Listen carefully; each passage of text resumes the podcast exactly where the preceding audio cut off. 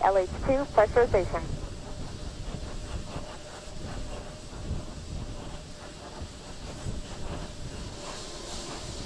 Solid rocket booster cameras have been activated.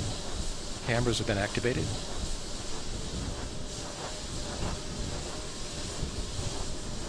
One minute, 30 seconds.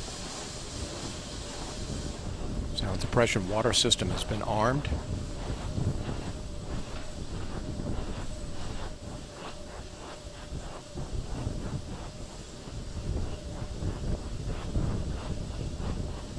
Handoff, LH2 for auto sequence start. handoff to Atlantis has occurred from the ground launch sequencer. 20. Nozzle check of the SRBs. Firing chain is armed. Sound suppression water system armed. T minus 10, 9, 8, 7, 6, 4, 3, 2, 1. And liftoff of Space Shuttle Atlantis. A final visit to enhance the vision of Hubble into the deepest grandeur of our universe.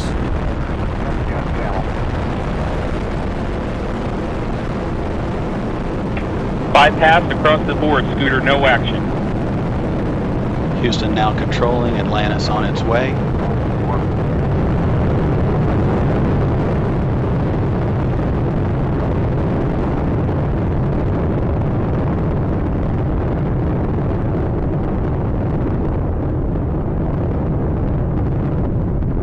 Atlantis on its way, all three engines now throttling down as the area begins, as the vehicle passes through the area of maximum dynamic pressure.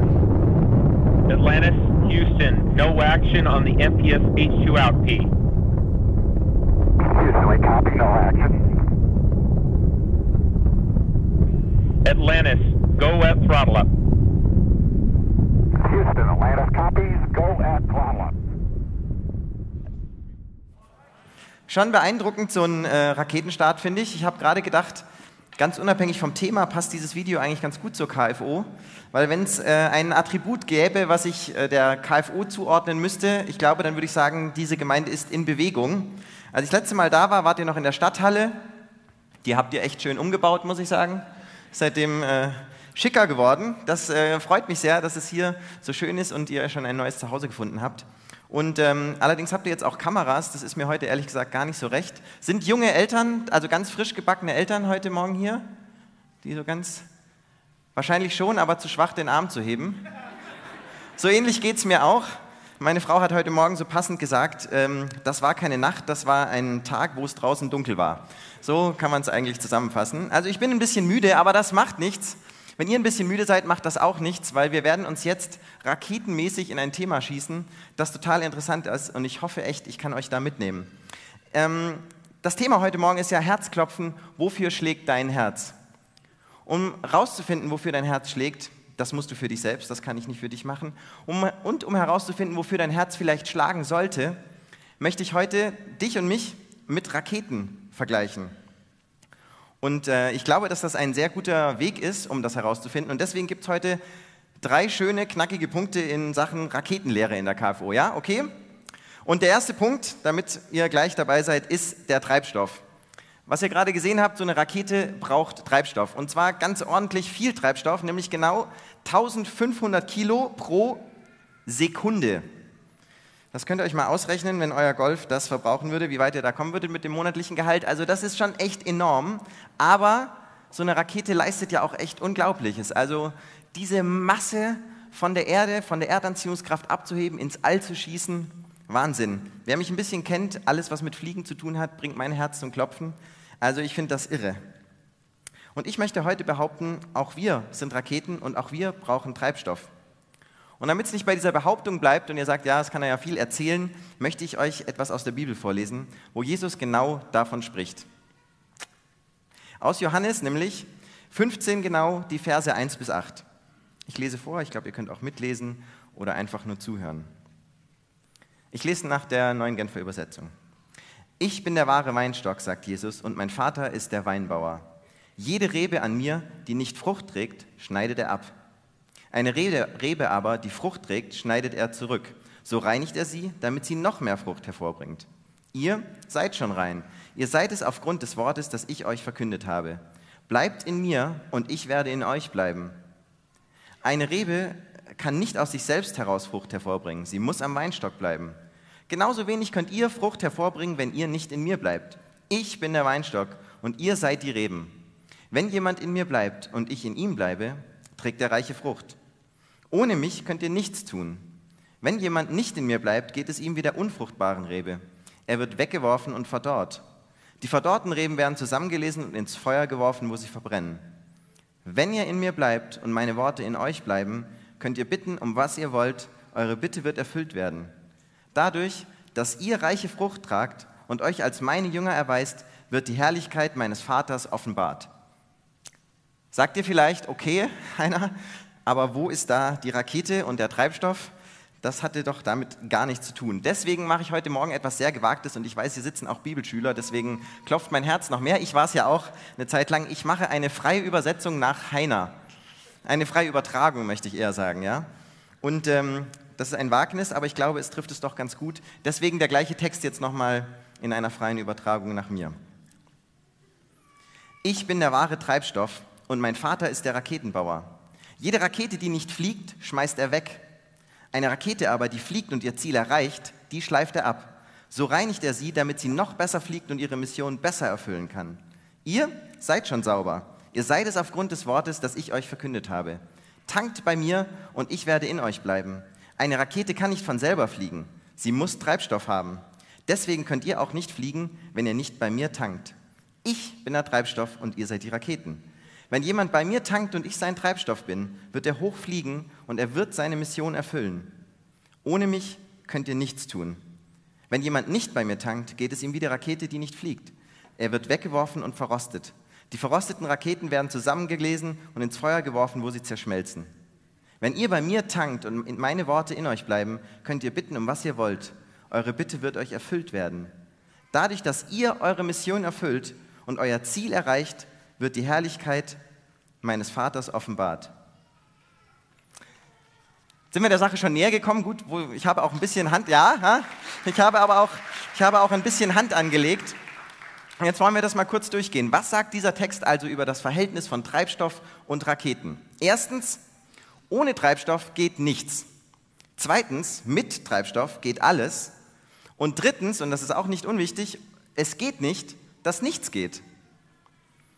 Zuerstens, ohne Treibstoff geht nichts. Jesus macht klipp und klar, er ist die Triebkraft. Er ist die Wurzel und die Quelle aller Energie von Raketen. Ohne ihn fliegen wir nirgendwo hin. Wir sind dazu verdammt, auf dem Boden zu bleiben und ich sag's euch, eine Rakete kann 720 Triebwerke haben.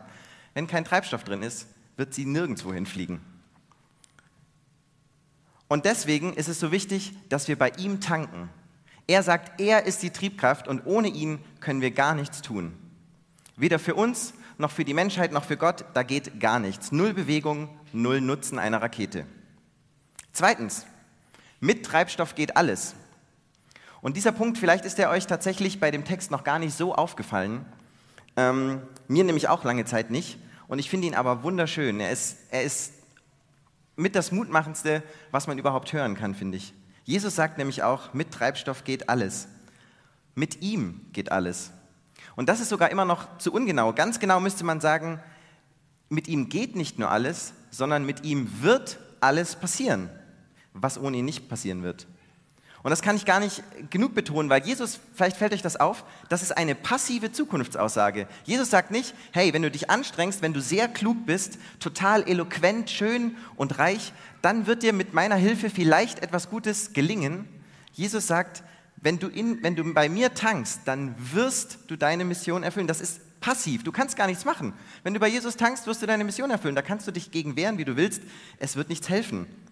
Wer in mir bleibt, sagt Jesus, der bringt viel Frucht. Das ist passiv. Du musst keine Angst haben, hey, bin ich klug genug? Bin ich schön genug? Bin ich auch aktiv genug? Schaffe ich das überhaupt alles? Jesus sagt, tank bei mir und du wirst deine Mission erfüllen. Ich komme gleich noch dazu, was die Mission überhaupt ist, weil das wäre ja vielleicht auch interessant an der Stelle. Aber halten wir nochmal fest. Eine Rakete, Freunde. Eine Rakete muss sich keine Gedanken machen, was ihre Mission ist. Die weiß wahrscheinlich nicht, wohin sie fliegt. Ähm, sie muss sich auch keine Gedanken darüber machen, wer in ihr sitzt oder wie das genau funktioniert. Darum kümmert sich der Raketenbauer. Was eine Rakete machen muss, das ist in der Stellenbeschreibung ganz klar beschrieben, die muss fliegen. Klar? Haben wir. Und jetzt noch das Dritte. Es geht nicht, dass nichts geht. Ein Punkt wiederum, der vielleicht in diesem Text eher schwer fällt, mir zumindest, weil der so unverblümt daherkommt, dass es schon fast wehtut, finde ich. Jesus sagt im Original, eine Rebe, die keine Frucht bringt, wird abgeschnitten, weggeworfen und wenn sie verdorrt ist, wird sie ins Feuer geschmissen. Kein so schöner Lebenslauf für eine Rebe, finde ich. Und wenn man bedenkt, dass Jesus uns vorher mit Reben vergleicht, ist das auch kein schöner Lebenslauf für uns, oder? Im Bild der Rakete, eine Rakete, die nicht fliegt, ist keine Rakete, das ist, das ist vielleicht sehr teurer Elektronik- und Metallschrott, der irgendwo rumsteht. Aber eine Rakete, die nicht fliegt, die hat nicht mal eine Existenzberechtigung. Ich meine, wozu braucht man eine Rakete, wenn sie nicht fliegt? Und wozu braucht man eine Rebe, die keine Frucht bringt? Wozu braucht man uns, wenn wir keine Frucht bringen? Frucht zu bringen ist unsere Existenzberechtigung. Gott hat uns geschaffen, damit wir Frucht bringen. Das ist ein total schönes Ziel, aber er sagt auch, wenn wir das nicht tun, dann ist unsere Existenzberechtigung nicht mehr gegeben. Es ist so, wenn wir unsere Mission einfach ignorieren, dann wird Gott uns nicht gebrauchen können. Und wenn wir nicht bei Jesus tanken, dann ist es nicht möglich, dass wir unsere Mission erfüllen. Und deswegen finde ich dieses Bild von der Rakete so, so passend, wenn es darum geht, wofür unser Herz schlägt. Es muss uns wichtig sein, was unsere Mission ist. Und dafür sollte unser Herz schlagen, sonst ist unsere ganze Existenzberechtigung dahin. Johannes sagt in seinem ersten Brief, ähm, Kapitel 4, Vers 16, Gott ist die Liebe. Und wer in ihr bleibt, der bleibt in Gott und Gott in ihm. Wir sind also von Liebe angetrieben und zu einem Zweck geschaffen, unsere Mission zu erfüllen. So, und spätestens jetzt möchte ich, dass ein paar von euch sich fragen, was soll diese Mission sein, Heiner? Das äh, solltest du jetzt so langsam mal erklären. Ähm, und genau das möchte ich jetzt machen. Jeder von uns ist eine Rakete, behaupte ich, und jeder hat eine Mission. Eine Mission, für die er gebaut wurde, für die er geschaffen und entworfen wurde. Und ich habe schon gesagt, wir müssen uns eigentlich nicht darum kümmern, was diese Mission ist. Hauptsache, wir erfüllen sie. Aber es wäre ja vielleicht doch ganz interessant zu wissen, was wir eigentlich machen sollen. Und vielleicht bist du gerade an einem Punkt und denkst, hey, wofür schlägt eigentlich mein Herz? Worum geht es eigentlich in meinem Leben? Vielleicht geht es dir wie mir und du bist gerade beruflich an so einem Punkt, wo du noch nicht da bist, wo du eigentlich hin möchtest und äh, das Warten fällt dir schwer und du denkst, ach, ist das jetzt mein Leben? Passt das so? Bin ich am richtigen Platz? Und vielleicht suchst du und fragst dich, wo möchte ich eigentlich hin oder wo möchte Gott mich hin haben? Ich möchte diesen Punkt ziemlich ähm, kurz halten, weil das Schöne ist, Gott hat uns seine Mission klipp und klar mitgeteilt. In der Bibel, in ganz vielen Versen. Und ich möchte euch einfach, um diesen Punkt sozusagen zu behandeln, drei Verse vorlesen. Und ganz wichtig ist mir, dass diese Verse für uns alle gelten. Jesus spricht, das werdet ihr gleich merken, zu seinen Jüngern. Aber er sagt, seine Jünger sollen hingehen und ganze Welt zu Jüngern machen. Und wenn du heute Morgen hier sitzt, denke ich zumindest, dass es bei vielen genau das passiert ist. Du bist ein Jünger Jesu geworden und deswegen gelten alle diese Stellen, die ich jetzt gleich vorlese, uneingeschränkt genauso für dich wie damals für die Jünger. Der erste Vers, Apostelgeschichte 1, Vers 8. Da sagt Jesus, aber ihr werdet die Kraft des Heiligen Geistes empfangen, der auf euch kommen wird und werdet meine Zeugen sein. Ihr werdet. In Jerusalem und in ganz Judäa und Samarien und bis an das Ende der Erde. Und bis nach Gummersbach. Matthäus 16, Vers 15. Und er sprach zu ihnen, geht hin in alle Welt und predigt das Evangelium aller Kreatur. Und Matthäus 28, Vers 18 und folgende. Und Jesus trat herzu und sprach zu ihnen, mir ist gegeben alle Gewalt im Himmel und auf Erden. Darum geht hin und machet zu Jüngern alle Völker, tauft sie auf den Namen des Vaters und des Sohnes und des Heiligen Geistes, Geistes und lehret sie halten alles, was ich euch befohlen habe. Da ist sie, die Mission. Und weißt du, du kannst dich für vieles begeistern. Ich begeister mich für sehr vieles. Ich begeister mich für so schöne Musik wie gerade eben. Ich begeister mich für Technik. Mich darf man nicht allein in den Mediamarkt lassen. Ich begeister mich für gutes Essen, für meine Frau, für meinen Sohn. Es gibt viele Sachen, die mich ge- begeistern. Und das ist auch gut so. Aber es gibt eine Sache, die uns mehr begeistern muss als alles andere. Und das ist unsere Mission, zu der wir geschaffen sind. Die sollte unsere meiste Aufmerksamkeit und unsere meiste Leidenschaft abbekommen. Und diese Mission ist, hinzugehen und alle Welt zu Jüngern zu machen, das Evangelium zu verkünden und Gott die Ehre damit zu geben. Und damit, ich weiß, ich bin mal wieder ganz schön D-Zug-mäßig unterwegs, aber seid ihr noch dabei, ja? Ja? Okay. Damit sind wir nämlich schon beim dritten Punkt. Ähm, und ich versuche immer, das Spannendste für den Schluss aufzuheben, also jetzt nicht abschalten, sonst verpasst ihr nämlich, wie das vielleicht praktisch ausgehen kann. Ich habe versucht, mir Gedanken zu machen und möchte euch versuchen, ein paar Hilfen an die Hand zu geben, wie das genau praktisch aussehen kann, wie ihr als Rakete fliegen könnt und wie ihr eure Mission erfüllen könnt. Ich glaube, unsere Rakete, die wir sind, hat zwei Triebwerke. Zwei gleich große. Und wie das bei Raketen so ist, wenn jetzt nur eins funktionieren würde, ihr könnt euch das vorstellen, da fliegt man ganz schön viel im Kreis ähm, und kommt nirgendwo an, vielleicht fliegt man auch gar nicht. Und diese zwei Triebwerke sind Reden und Handeln. Ich möchte mit dem ersten anfangen und das ist das Handeln. Ein Triebwerk ist also quasi der Ort, wo der Treibstoff in die Welt hinausgeblasen wird, wo also die Liebe Gottes, die unser Treibstoff ist, in die Welt hinausgeblasen werden kann. Und das Handeln ist eins dieser Triebwerke. Was kannst du machen, wenn du handeln willst? Du könntest zum Beispiel Rechte aufgeben.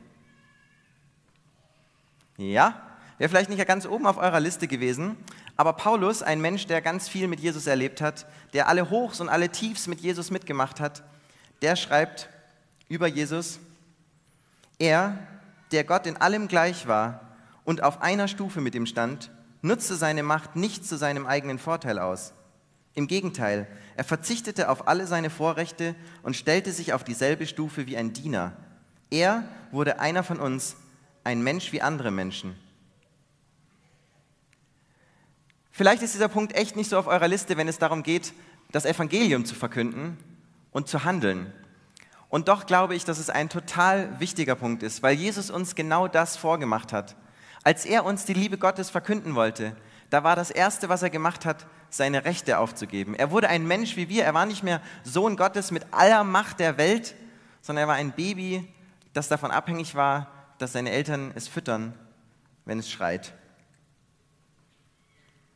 Und ich würde mir so wünschen, dass du bei der nächsten Gelegenheit, wo du irgendwie denkst, okay, ich könnte jetzt hier auf mein Recht pochen und eigentlich habe ich auch große Lust dazu, oder ich könnte sagen, hey, pass auf, ich verzichte auf mein Recht, was mir zusteht. Ich verzichte darauf. Jesus hat sich das nicht erschlichen, Sohn Gottes zu sein. Er hat das Recht, alle Macht der Welt zu haben. Aber wenn das nächste Mal bei dir die Möglichkeit besteht, dass du dein Recht aufgibst und dich selber kleiner machst zugunsten eines anderen, dann möchte ich, dass dein Herz ganz stark zu klopfen anfängt, weil du denkst, hey, hier bin ich gerade dabei, meine Mission zu erfüllen. Hier bin ich gerade Rakete, die fliegt, weil genau das mein Auftrag ist. Und ich glaube, dass dieser Akt von sich aus, ohne Not Rechte aufzugeben, dass der in unserer Welt so unglaublich ist, so außergewöhnlich, dass ich mir sicher bin, Menschen in Gummersbach werden das merken, wenn ihr das macht. Sie werden denken, hey, was ist da los? Und das wird euer Hinweis sein auf den, der euch geschickt hat und eure Mission, nämlich auf Jesus. Der zweite Punkt beim Handeln, was du machen kannst, wenn du deine Mission erfüllen willst, wenn du das Evangelium verkünden möchtest, ist zu dienen.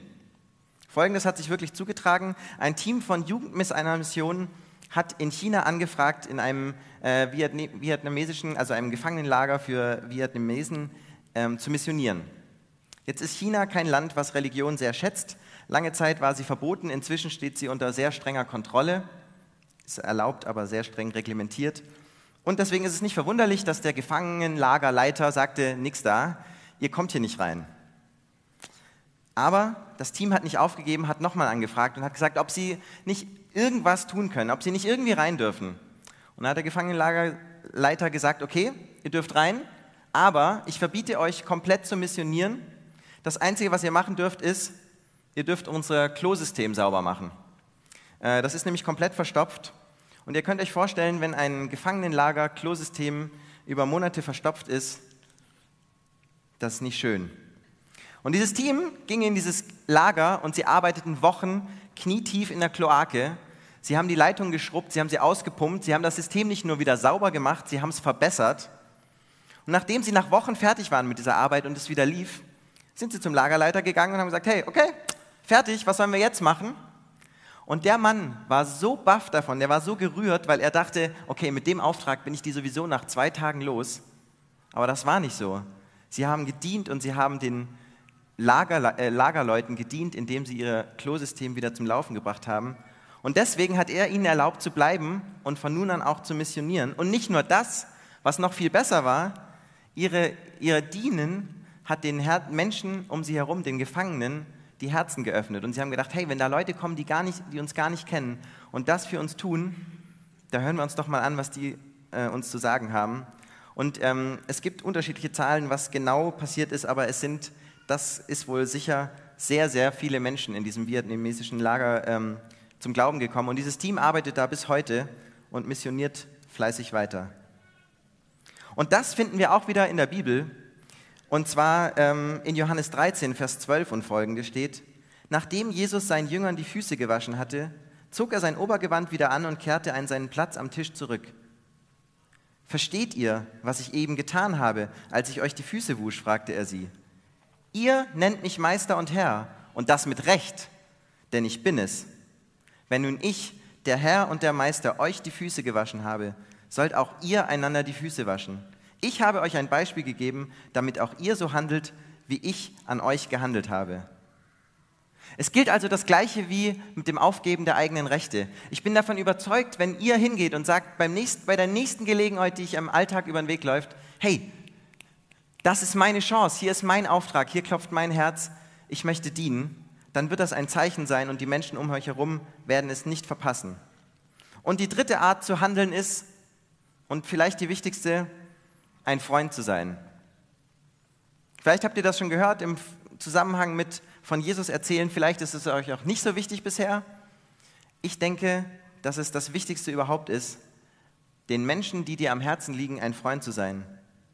Denn ich denke, mit Menschen um uns herum über die grundlegendsten, über die intimsten Motive ihres Lebens zu sprechen, nämlich das, was ihre Welt zusammenhält. Vielleicht ihr Glaube an eine Karriere, ihr Glaube an Allah, ihr Glaube an was auch immer, das ist ein Vorrecht, das wir uns verdienen müssen. Und dieses Vorrecht kriegst du nicht einfach so im Vorbeigehen auf der Straße. Und wahrscheinlich habe ich dieses Vorrecht auch bei den wenigsten von euch hier, weil ihr mich nicht gut genug kennt. Und ich glaube, das ist auch gut so.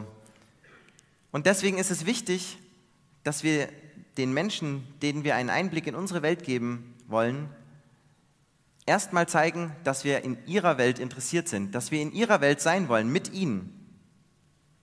Ich glaube, du musst in der Welt eines Freundes leben, wenn du ihm die Welt Gottes zeigen möchtest. Und wenn du das tust, dann wird dir das auch die Möglichkeit geben, dein zweites Triebwerk einzusetzen. Ihr erinnert euch, ich habe gesagt, wir sind eine Rakete mit zwei Triebwerken. Das erste war das Handeln und das zweite ist das Reden. Und vielleicht denkst du nach all dem, was ich gerade gesagt habe, hey Heiner, also puh, ich bin ganz schön beschäftigt mit Rechte aufgeben, mit Dienen und äh, mit Freund sein. Muss ich überhaupt erzählen? Ist es nicht auch irgendwie ein bisschen oldschool, äh, so von Jesus erzählen? Das hat man früher gemacht, Straßeneinsätze und so. Ich glaube, nein, das ist nicht oldschool.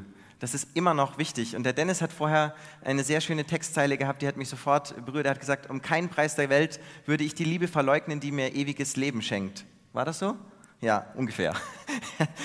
ähm, und ich finde das total schön, ähm, weil der Akt von dem, was dich im tiefsten bewegt und berührt, der Akt davon zu erzählen und dich jemandem zu öffnen, ist genauso wertvoll, wie wenn sich jemand dir öffnet. Und du machst dich damit so angreifbar, dass ich mir sicher bin, dass es Menschen berühren wird, wenn du dich ihnen öffnest und, ihnen dein, und sie in dein Herz blicken lässt.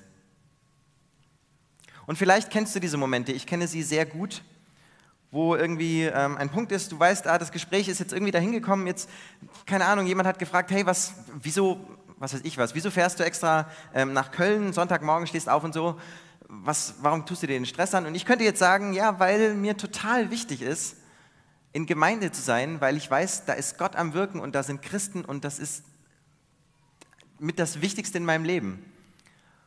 Und das ist der Moment, wo ich das sagen könnte, aber ich weiß auch, das wäre jetzt ein bisschen, das käme jetzt irgendwie aus dem Nichts. Der andere kennt mich eigentlich nur als, ähm, ich gehe gerne auf Konzerte, ich äh, fliege gerne und jetzt komme ich plötzlich mit Gemeinde und ich denke dann, ach, ich sage dann halt, ja, äh, ich besuche da viele Freunde oder so.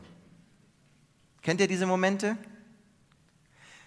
Ich glaube, wenn dieser Moment in deinem Leben da ist, dann ist genau das der Moment, wo Gott dich auffordert, dein Triebwerk zu benutzen und deine Mission zu erfüllen. Dann ist genau das der Moment, wo du nicht ausweichen solltest, wo der Heilige Geist schon an dir zupft und zerrt und sagt, jetzt sag's doch bitte. Und ich möchte euch total Mut machen, wenn dieser Moment das nächste Mal kommt, schlagt zu. Lasst euch die Gelegenheit nicht entgehen. Ich glaube nicht, dass du irgendwie eine spezielle Methode brauchst, dass du irgendwie dein Pensum erfüllen musst, dir vornimmst, okay, siebenmal die Woche werde ich von Jesus erzählen. Nein. Aber wenn der Heilige Geist dir die Chance schenkt, dann schlag zu. Und es gibt einen Satz, also das klang jetzt vielleicht ein bisschen komisch, irgendjemand hat er gelacht.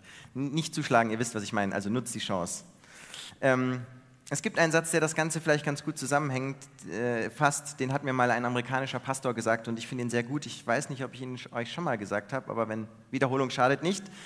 Der heißt auf Englisch: People don't care how much you know until they know how much you care. Kann man nicht ganz so schön vom Wortspiel her übersetzen, aber es würde heißen auf Deutsch: Es kümmert die Leute nicht, wie viel du weißt, bis sie wissen, wie, du, wie, sehr, du sie, wie sehr du dich um sie kümmerst. Es kümmert die Leute nicht, wie viel du weißt, bis sie wissen, wie sehr du dich um sie kümmerst. Und das ist so ein Leitsatz, wenn wir versuchen, von Gott zu erzählen, von ihm zu reden, dass wir uns Gedanken darüber machen, wissen die Leute schon, wie wichtig sie uns sind, bevor wir ihnen erzählen, was wir zu wissen glauben. Ich bin am Ende meiner Predigt und möchte kurz zusammenfassen.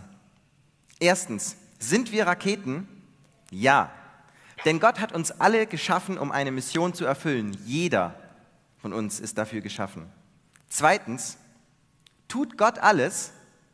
Ja, er tut alles. Er ist der Erfinder der Mission, er ist der Erfinder von dir, er ist der Treibstoff. Und wenn du bei ihm tankst, wird deine Mission gelingen.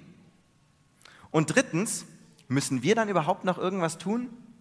Ja, wir sind Raketen, wir müssen fliegen. Wir sind geschaffen, um zu fliegen. Und deshalb müssen wir unsere beiden Triebwerke benutzen, um in unserem Umfeld so viel von der Liebe Gottes zu versprühen, wie wir irgend können. Und ich glaube, wenn dein Herz für diese Mission schlägt, dann bist du genau da, wo Gott dich haben will. Dann ist es egal, was du gerade für einen Job machst, mit welchen Leuten du rumhängst.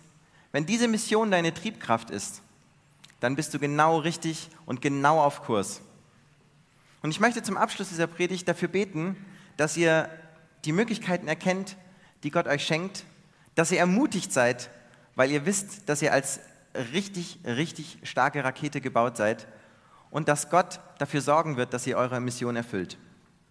Wir beten. Herr, ich danke dir für all die Menschen, die hier vor mir sitzen, die sich den Sonntagmorgen Zeit nehmen, um von dir zu hören. Und ich danke dir, dass du für die allermeisten hier ein wichtiger Teil in ihrem Leben bist. Und ich möchte dich bitten, dass du ihnen bewusst machst, was ihre Mission ist, dass du ihr Herz zum Klopfen bringst, wenn sie von dir erzählen können. Und ich möchte dich bitten, Herr, dass du ihnen ganz viele Möglichkeiten dafür schenkst. Und bitte segne sie, Herr, mit deiner Weisheit und mit deiner Kraft und mit deiner Freude, damit sie von dir strahlen können, wo immer sie sind. Und Herr, wenn hier heute Morgen Menschen sind, die dich eigentlich noch gar nicht so gut kennen, und die noch nicht wissen, was ihre Mission ist, dann möchte ich dich bitten, dass du ihnen Leute aus der Gemeinde zur Seite stellst, die ihnen helfen können, die ihnen erzählen können von, aus freiem Herzen, was du in ihrem Leben getan hast, wie Dennis das eben gemacht hat. Herr, bitte mach uns zu Raketen, die für dich fliegen und ähm, schenk uns deinen Segen. Amen.